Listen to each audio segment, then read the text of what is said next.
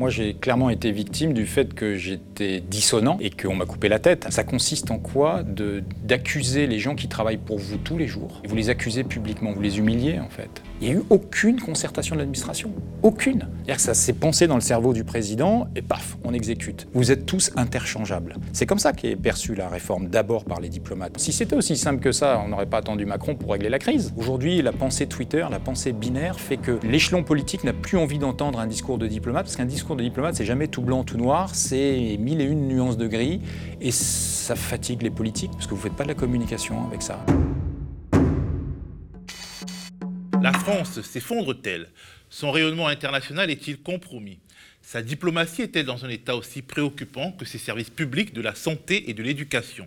Ces questions paraîtraient incongrues si une journée de grève et de manifestation n'avait pas montré aux yeux du monde l'ampleur du malaise. Que se passe-t-il donc au Quai d'Orsay alors que la guerre en Ukraine ouvre manifestement une nouvelle ère dans les relations internationales? Nous avons voulu poser la question à Laurent Bigot ancien diplomate, évincé en 2013 sous François Hollande et sous Laurent Fabius, donc parce qu'il avait commis le crime de clairvoyance au sujet des compromissions et de l'aveuglement français au Sahel. Nous en parlerons, mais bien entendu, il sera avant tout question d'actualité. Alors Laurent, quel regard portez-vous sur la grève euh, qui a lieu au moment où nous tournons au sein du ministère des Affaires étrangères et de l'Europe? Cette grève traduit un profond malaise, parce que c'est vraiment pas dans les habitudes du corps diplomatique que de manifester publiquement son mécontentement. Euh, d'abord, la grève n'est pas du tout un recours euh, habituel euh, des, diplomates. Donc c'est d'abord un signal envoyé au pouvoir politique en disant nous, avons, nous éprouvons un profond malaise. Je pense que c'est un message et un signal qu'il faut entendre. Et le malaise, il est lié certes à la réforme et à la suppression du corps diplomatique, mais je pense qu'il est lié en fait aux restrictions budgétaires et au déclassement du ministère des Affaires étrangères depuis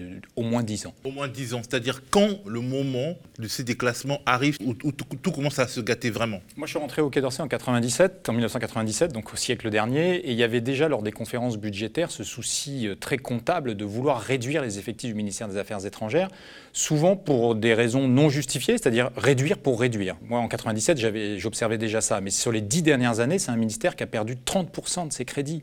C'est-à-dire que c'est un ministère qui représente la France dans le monde entier. La complexité du monde demeure, voire s'accroît. Les enjeux de, soutien à la communauté française à l'étranger demeurent, etc. Mais pourtant, c'est un ministère qui ne cesse d'être déclassé budgétairement, donc qui perd de l'influence, qui perd des moyens d'action. C'est ça le vrai malaise. Et la, cerise sur le gâteau, ou les stockades, c'est cette suppression du corps diplomatique où le président de la République envoie un signal très violent aux diplomates en disant je ne vous reconnais pas de spécificité, je ne vous reconnais pas votre métier, vous êtes tous interchangeables. C'est comme ça qu'est perçue la réforme, d'abord par les diplomates. Alors après, on peut discuter est-ce que c'est un réflexe corporatiste et tout ça, mais le métier de diplomate est un métier. Pour un manager, braquer ses propres équipes, parce que le président est d'abord manager de l'administration, c'est pas forcément la meilleure méthode. Et l'administration diplomatique, elle est particulière, parce que finalement, le, président de la République est le vrai chef de la diplomatie. Et là, il est vraiment dans une situation où euh, ses salariés, quasiment directs, se défient de lui le président de la République, sous la Ve République, il exerce un, magistère direct sur deux ministères, le ministère de la Défense et le ministère des Affaires étrangères. Le ministère de la Défense avait d'ailleurs mal commencé en 2017 avec l'affaire de Villiers, le, chef d'état-major des armées, euh, et la brouille avec le président. Et là, c'est avec la diplomatie. C'est vrai que le ministre des Affaires étrangères n'existe quasiment pas. D'abord, euh, Jean-Yves Le Drian et les diplomates le lui reprochent, n'a pas défendu le métier de diplomate, le corps diplomatique, très clairement.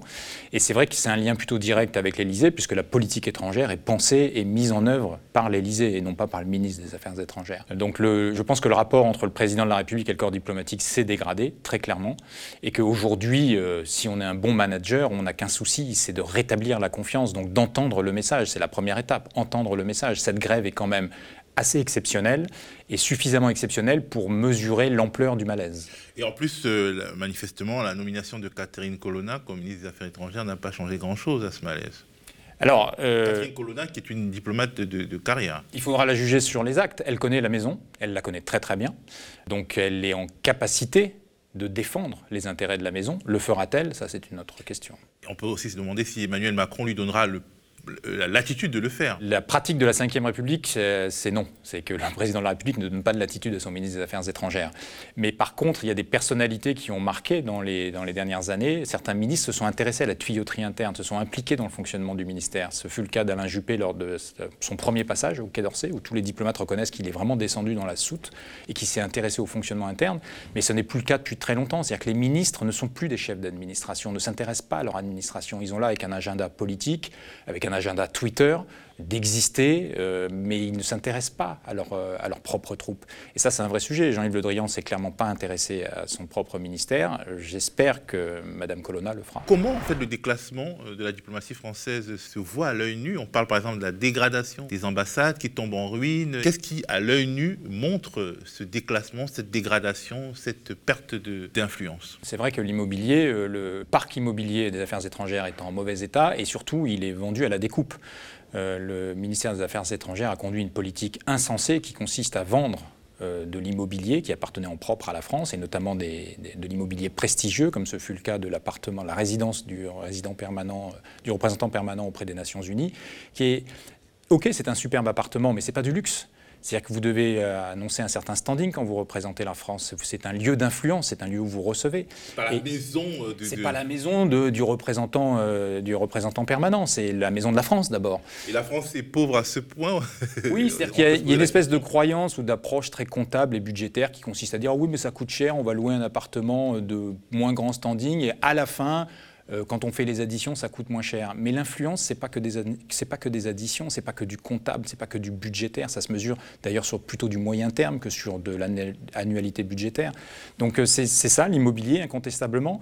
Et puis le. le, que d'autres ambassades aussi euh, n'ont peut-être pas été vendues, mais sont dans un sale état. Oui, euh, parce qu'il n'y a pas les crédits pour entretenir. L'immobilier, ça coûte cher. Vous devez faire de l'entretien, vous devez restaurer les bâtiments, et ça pas, les crédits ne sont pas toujours là.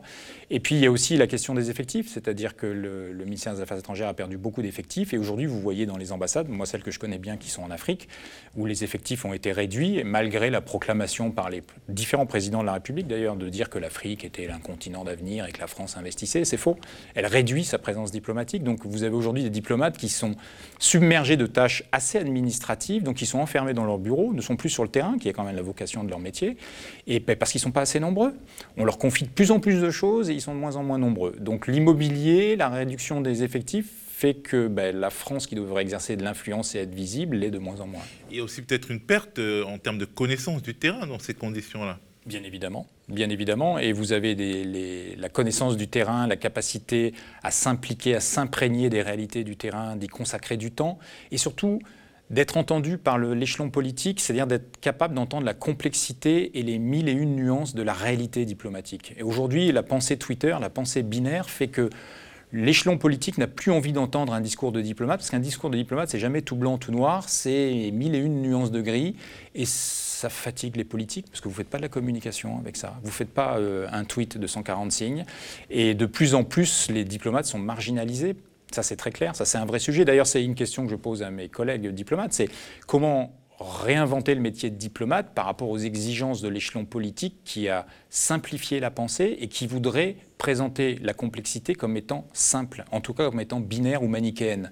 Par le passé, on disait que la France n'avait pas une grande puissance financière, euh, militaire, euh, à l'image des États-Unis et la Russie aujourd'hui, mais avait une bonne connaissance du terrain, notamment en Afrique et au Moyen-Orient, connaissait mieux les acteurs, euh, était plus informés. Mais là, en fait, on ne peut plus le dire. Surtout en Afrique. En Afrique, c'est la dernière profondeur stratégique de la France et c'est d'ailleurs euh, nos partenaires internationaux nous reconnaissaient jusqu'à présent une véritable expertise en Afrique et la capacité en fait d'être assis à la table des grandes puissances dès qu'on parlait d'Afrique. Et ça, c'était la conséquence effectivement de la connaissance fine du terrain. Mais aujourd'hui, dans la carrière diplomatique, la carrière en Afrique n'est pas la filière noble, très clairement.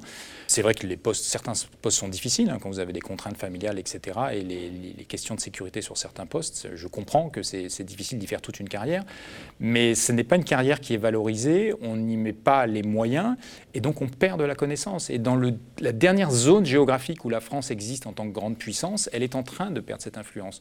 Au même moment où ses concurrents, parfois alliés ou adversaires, investissent de plus en plus d'un point de vue certes financier, mais surtout humain sur le terrain. Et immobilier.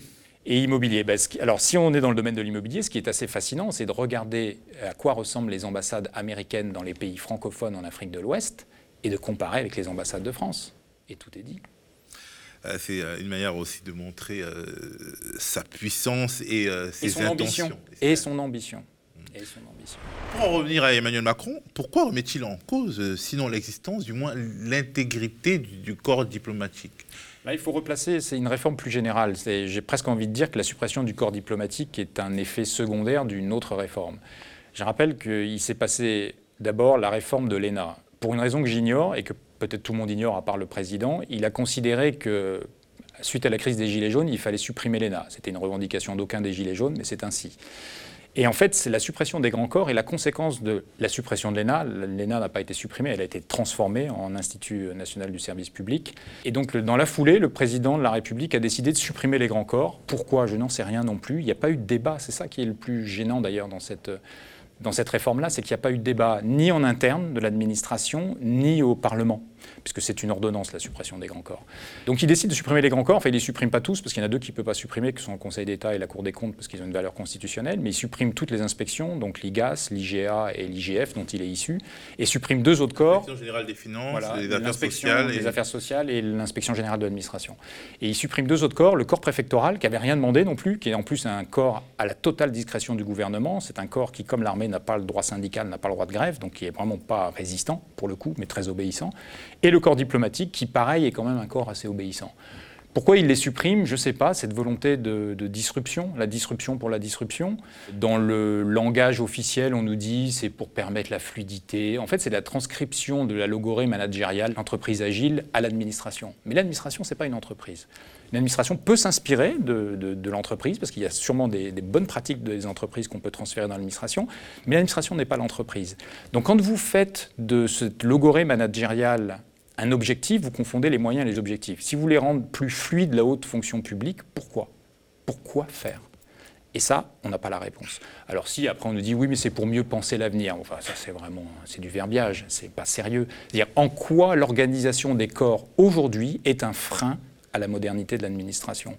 En quoi c'est un frein à l'exercice du pouvoir politique? C'est ça la vraie question. Mais que personne ne pose au président, parce que comme le président ne répond pas aux questions, c'est compliqué. Mais donc du coup, personne ne comprend en plus l'objectif ultime de cette réforme. Donc non seulement la réforme n'est pas acceptée et bien accueillie par les corps concernés, mais en plus personne n'en comprend la finalité.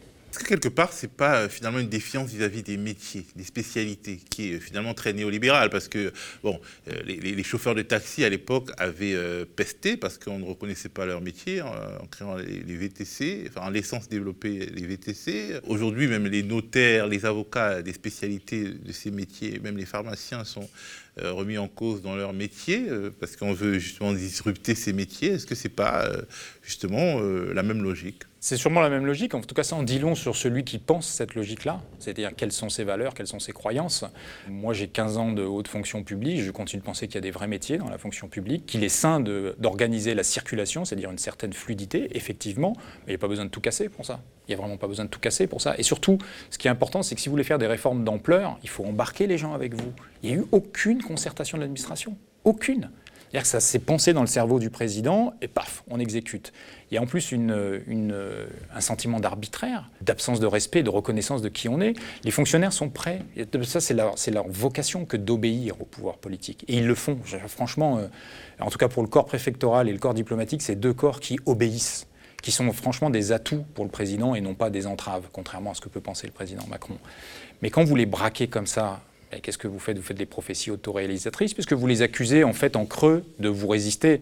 Je rappelle que le président Macron avait évoqué la notion d'État profond lors d'une conférence des ambassadeurs, sous-entendu l'agenda de l'État profond donc du Quai d'Orsay, puisqu'il le dit euh, au moment de la conférence des ambassadeurs, n'est pas l'agenda du politique.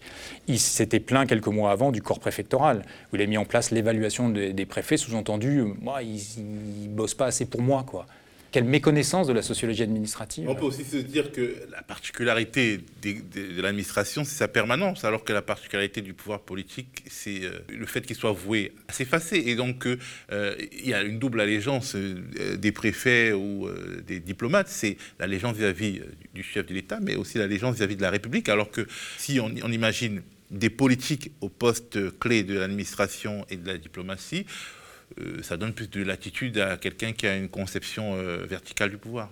Le problème, c'est que le quinquennat a accéléré le temps politique et que l'administration a de plus en plus le sentiment, l'impression de subir des foucades politiques parce que le temps s'est accéléré au niveau politique. Donc quand vous avez la prétention, allez, l'ambition, changeons le terme, l'ambition de faire des réformes d'ampleur, prenez le temps.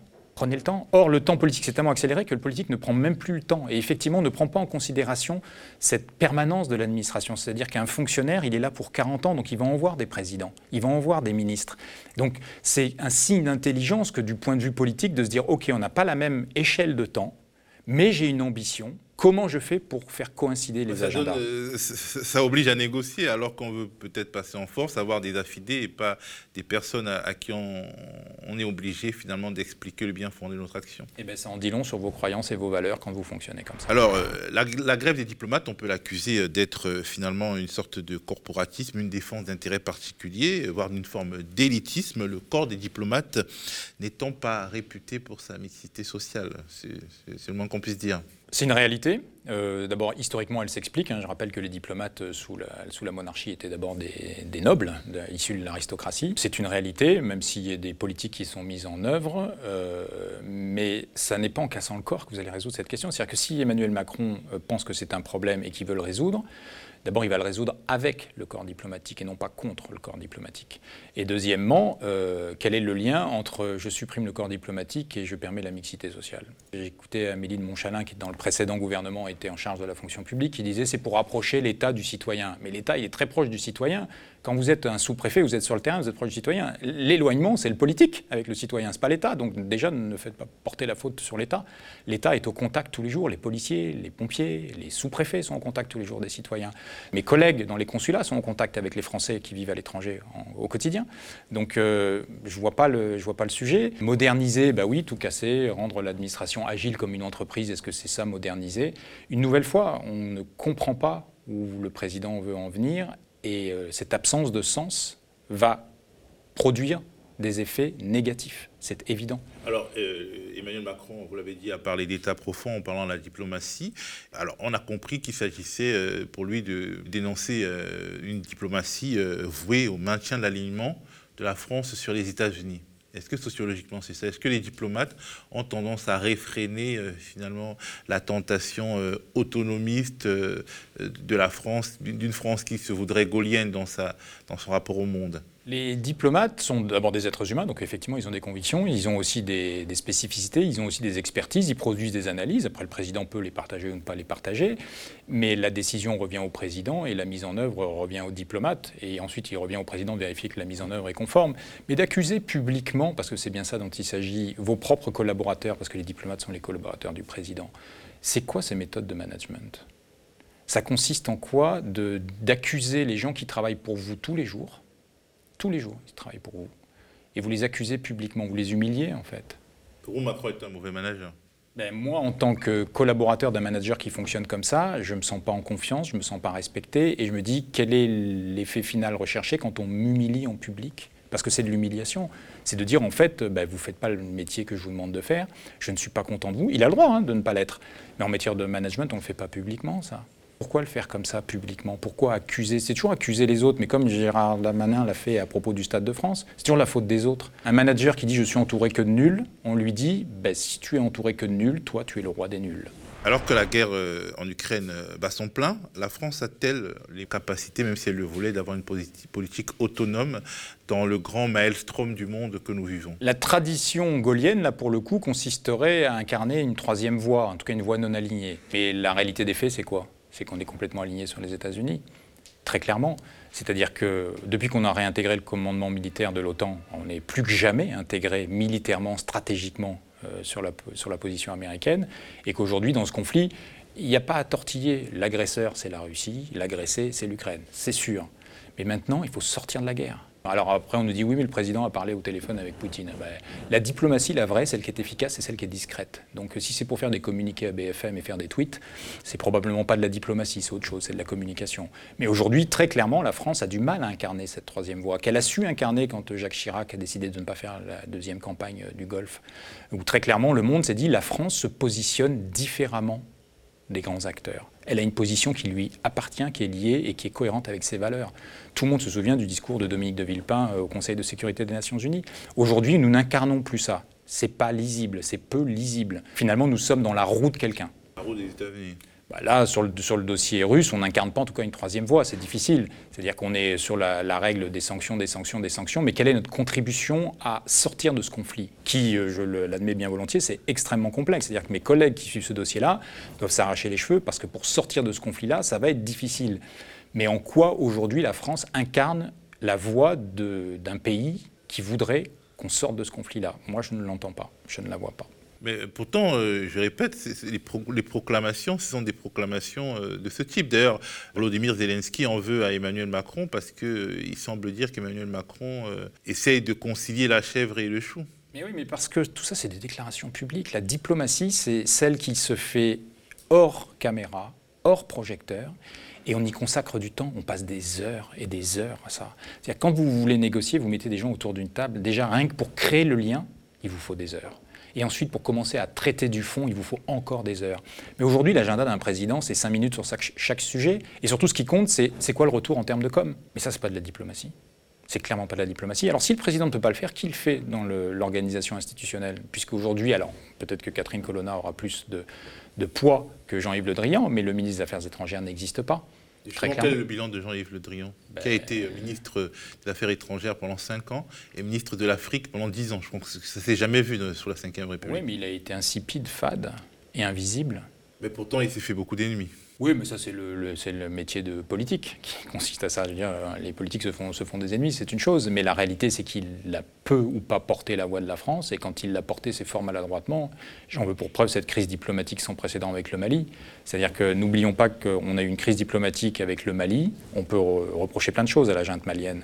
Mais la crise diplomatique a abouti à l'expulsion de notre ambassadeur, n'est fondée que sur une escalade verbale. C'est-à-dire qu'il n'y a pas de fait générateur. Il y a juste une escalade verbale. C'est-à-dire que la France n'a pas été en capacité de montrer son visage diplomatique professionnel, qui consiste à dire, puisqu'il n'y a pas de fait générateur, c'est qu'une escalade verbale, on cherche la désescalade. Et on montre qu'on a une subtilité, une finesse qui nous permet d'éviter ce genre de clash. Quel est l'intérêt d'avoir ce genre de clash? Donc voilà, donc c'est la seule fois où moi j'ai le souvenir de l'avoir entendu. Et ce jour-là, je me suis dit, il aurait mieux fait de se taire. Comment qualifieriez-vous la, geste diplomatique de Macron, le style diplomatique de Macron? C'est de la communication. C'est vraiment, j'ai le sentiment que c'est de la communication. Vous savez, quand il arrive, puis c'est pas très respectueux. Quand il arrive au Liban et qu'il dit dans trois semaines je reviens, je relève les copies, c'est vraiment l'instituteur, le, maître d'école qui arrive et qui dit les enfants, il va falloir vous tenir correctement. Vous allez me former un gouvernement, vous allez écouter votre maître et je reviens dans trois semaines relever les copies. Mais ben, le monde n'est pas simple à ce point-là. C'est du simplisme. C'est vraiment c'est ça. C'est ce que j'appelle cette pensée binaire Twitter quoi. 140 signes. Résultat des courses, ben, le Liban, si c'était aussi simple que ça, on n'aurait pas attendu Macron pour régler la crise. Il y a aussi une prétention terrible de dire bah, moi j'arrive, vous allez voir, tous les autres ils se sont cassés les dents, mais moi je vais y arriver. Ben non, il n'y est pas arrivé. Le Sahel, c'est pareil. À la fin, quand il convoque les chefs d'État africains à Pau, qui est un geste très humiliant, tout ça pourquoi?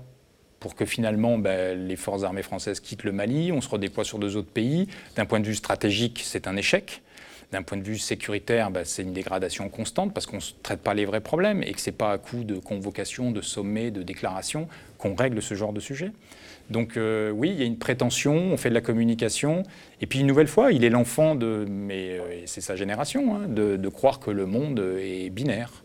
Il y a les, les bons, les méchants, euh, et tout se, tout se, résume dans un tweet. Macron, donc, en gros, il humilie ses collaborateurs diplomates, il humilie ses alliés au Moyen-Orient et en Afrique. Est-ce que tout ça humilie la France? Je ne sais pas s'il humilie, mais en tout cas, c'est très clair que les diplomates se sentent humiliés. C'est la perception qu'ils en ont. Est-ce que c'est l'intention du président? Je ne suis pas dans sa tête, je n'en sais rien, mais c'est à lui d'entendre le message. Après, les alliés, euh, le, le, monde des relations internationales est un monde de cynisme. Donc, euh, même si on peut parfois se sentir humilié, la réalité, c'est que chacun défend d'abord ses intérêts. Donc, euh, là-dessus, je n'ai pas d'illusion sur le fonctionnement des relations internationales. Euh, chacun saura mettre son mouchoir sur ses, émotions et sur ses sentiments. Mais c'est surtout sur le fonctionnement de l'administration. Le, chef de l'État est d'abord le, le, chef d'une grande entreprise qui s'appelle l'administration et qui est en charge des affaires de l'État. Et c'est surtout à ce sujet-là que j'espère, j'espère que le message sera entendu, à la fois du corps diplomatique, alors le, corps préfectoral n'ayant pas le droit de grève ni le droit syndical, il ne se fait pas entendre publiquement, mais je pense que personne ne vit bien la suppression de ces corps, car personne n'en comprend la finalité. Alors pour en, revenir à vous et à votre histoire, vous avez été limogé à l'époque... Euh, par Laurent Fabius, parce que vous avez eu quelque sorte le malheur de prédire euh, une chute de l'ancien président burkinabé, Blaise Compaoré, qui était euh, un allié de la France et qui avait des relations très très ambiguës avec les djihadistes, hein, c'est le moins qu'on puisse dire. Et vous avez aussi évoqué l'effondrement du Sahel qui est arrivé. Alors, est-il bon d'être Cassandre au pays de France? Intéressant de rapprocher mon histoire des ambitions du président, puisqu'il veut plus de fluidité, qu'il veut une mixité, etc. Moi, j'ai clairement été victime du fait que j'étais dissonant par rapport au monde diplomatique de l'époque et qu'on m'a coupé la tête. Alors, il n'y a pas que ma tête hein, qu'on a coupé. On a coupé la tête de l'ambassadeur de France au Mali, Christian Rouillet, à l'époque. Quelques mois avant, on avait coupé la tête de la directrice Afrique. Tout ça parce qu'effectivement, il ne fallait pas de dissonance. On confond homogénéité d'une équipe et uniformité. Mais l'uniformité de pensée, c'est terrible et on commet des erreurs. Donc euh, l'administration, et en tout cas le pouvoir politique, parce que moi c'est une sanction politique très clairement, à l'époque n'était pas prêt à entendre la dissonance et pas plus aujourd'hui, parce que quand euh, Emmanuel Macron explique l'état profond et le fait que le Quai d'Orsay, en tout cas que certains diplomates défendent des positions au Quai d'Orsay qui ne sont pas les siennes, parce qu'en fait c'est ça que ça veut dire, vous n'êtes pas sur les mêmes positions que moi. C'est pas un problème qu'il y ait des positions divergentes, au contraire, la lumière va naître de la confrontation de points de vue divergents. Après, il revient aux politiques parce que c'est sa légitimité de prendre des décisions. Mais en fait, on continue à couper les têtes, on ne veut pas de dissonance. C'est bien ça le, sujet. Mais à l'époque où on a coupé euh, la vôtre de tête, euh, est-ce que vos collègues du Quai d'Orsay ont vraiment été solidaires pour évoquer la question du corporatisme qui pourrait s'exprimer dans cette grève? Mes collaborateurs ont essayé, ils ont été menacés. On leur a dit euh, on va vous casser votre carrière si vous soutenez Laurent Bigot publiquement. Alors, il y a la guerre en Ukraine, on en parle beaucoup, mais il y a une sorte de fronde contre les institutions françaises en Afrique subsaharienne. Ça donne quelque chose d'atomique quasiment. Et moi, j'ai l'impression que les médias mainstream ne donnent pas à cette sorte de mai 68 anti-français en Afrique subsaharienne euh, l'importance euh, qu'il a. Je pense que le drame de la relation de la France avec les pays africains, parce que l'Afrique, c'est d'abord des pays africains, c'est des Afriques, c'est que la France est un pays qui est en train de se replier sur elle-même, très clairement. Et euh, quand vous regardez les instruments diplomatiques, ça se mesure. D'abord, on parlait de la baisse des crédits. Si vous baissez le nombre de crédits et le nombre de personnel, c'est que vous réduisez votre ambition. Mais il y a, d'autres événements qui méritent d'être regardés à la loupe. C'est le transfert sous le quinquennat de Nicolas Sarkozy de la compétence des visas du ministère des Affaires étrangères au ministère de l'Intérieur. C'est-à-dire que vous ne pensez plus les visas comme un instrument d'influence vis-à-vis de l'extérieur, mais de repli pour gérer vos contingences nationales. C'est un manque d'ambition. Et ça, nos partenaires africains le ressentent, en disant, parce que c'est une histoire d'amour déçu d'abord la relation entre la France et les pays africains, entre les opinions publiques. C'est d'abord une histoire d'amour déçu. C'est euh, un partenaire qui croyait vraiment compter pour euh, son partenaire et qui se rend compte qu'il n'est pas important à ses yeux et qui euh, se rappelle finalement de toutes les humiliations qu'il lui a fait subir. Voilà, donc on a, on a du mal à repenser notre rapport aux pays africains, aux opinions publiques africaines. On est vraiment un pays qui, d'un point de vue de la psychologie politique, se renferme sur lui-même, au sein de ses frontières, n'a de considération du monde extérieur qu'au regard des contingences politiciennes nationales. Et ça, nos partenaires le ressentent, et nos partenaires africains le ressentent. Et donc, c'est d'abord de la déception. Ensuite, il y a, en Afrique en particulier, et en Afrique de l'Ouest surtout, le fait que notre présence militaire qui dure ne pouvait que générer ce sentiment de rejet. Parce que ça, c'est une permanence des relations internationales. Une présence militaire étrangère n'est légitime que sur du court terme. Et ça, on n'a pas été capable de le penser, on, on ne l'a pas vu venir. Euh, et, on a généré nous-mêmes notre propre sentiment anti-français. Parce que c'est comme ça. Quand De Gaulle a chassé les Américains qui nous avaient pourtant libérés de la terreur nazie, les Français ont célébré ce moment-là. Parce qu'une présence militaire étrangère ne peut pas être durable. Chaque jour, l'opération Barkhane tue des Africains. C'est ça la réalité. C'est-à-dire qu'à un moment, il faut mettre les mots sur la réalité, il faut nommer les choses. Ça ne peut pas durer en termes de légitimité. Il y a un moment où la légitimité d'éliminer des Africains ne revient qu'aux Africains, pas aux Français. Ils ne sont pas chez eux ne jamais oublier que nous ne sommes pas chez nous. Il y a six ans, sous François Hollande, vous estimiez que Paris n'avait plus de diplomatie, que la France menait une, politique guerrière. Et aujourd'hui, sous Emmanuel Macron, diriez-vous la même chose? Je, vais nuancer parce que ce que j'ai toujours dit sur la décision de François Hollande de déclencher l'opération Serval, d'abord, était une décision politique très courageuse. D'abord parce que militairement, c'était incertain, Nous ne savions pas où nous engagions, en tout cas nous n'étions pas sûrs de la victoire et que politiquement c'était courageux de prendre cette décision parce que les six mois qui avaient précédé, il avait été clair euh, chez François Hollande, pas de troupes françaises engagées dans cette, euh, dans cette crise, c'est les Africains qui doivent le faire. Mais les circonstances ayant changé, il a décidé de changer son fusil d'épaule. Donc ça c'était une décision courageuse. Là où il y a eu une erreur politique majeure, c'est de transformer la victoire de l'opération Serval, car c'est une vraie victoire militaire, en opération Barkhane. Ça, c'est une erreur. Et donc ensuite d'avoir concentré toute la diplomatie vis-à-vis -vis de l'Afrique à travers cette présence militaire. C'est extrêmement réducteur. Une opération militaire n'est jamais qu'un moyen et pas un objectif. Donc quand vous confondez le moyen et l'objectif, ben, vous n'avez plus de politique. Et la dimension politico-diplomatique a complètement disparu de, de notre rapport à l'Afrique, et notamment à l'Afrique de l'Ouest. Donc c'est ça la grande erreur, c'est d'avoir réduit à l'opération militaire notre relation avec ce continent. Merci beaucoup Laurent et on espère vous revoir bientôt aux médias.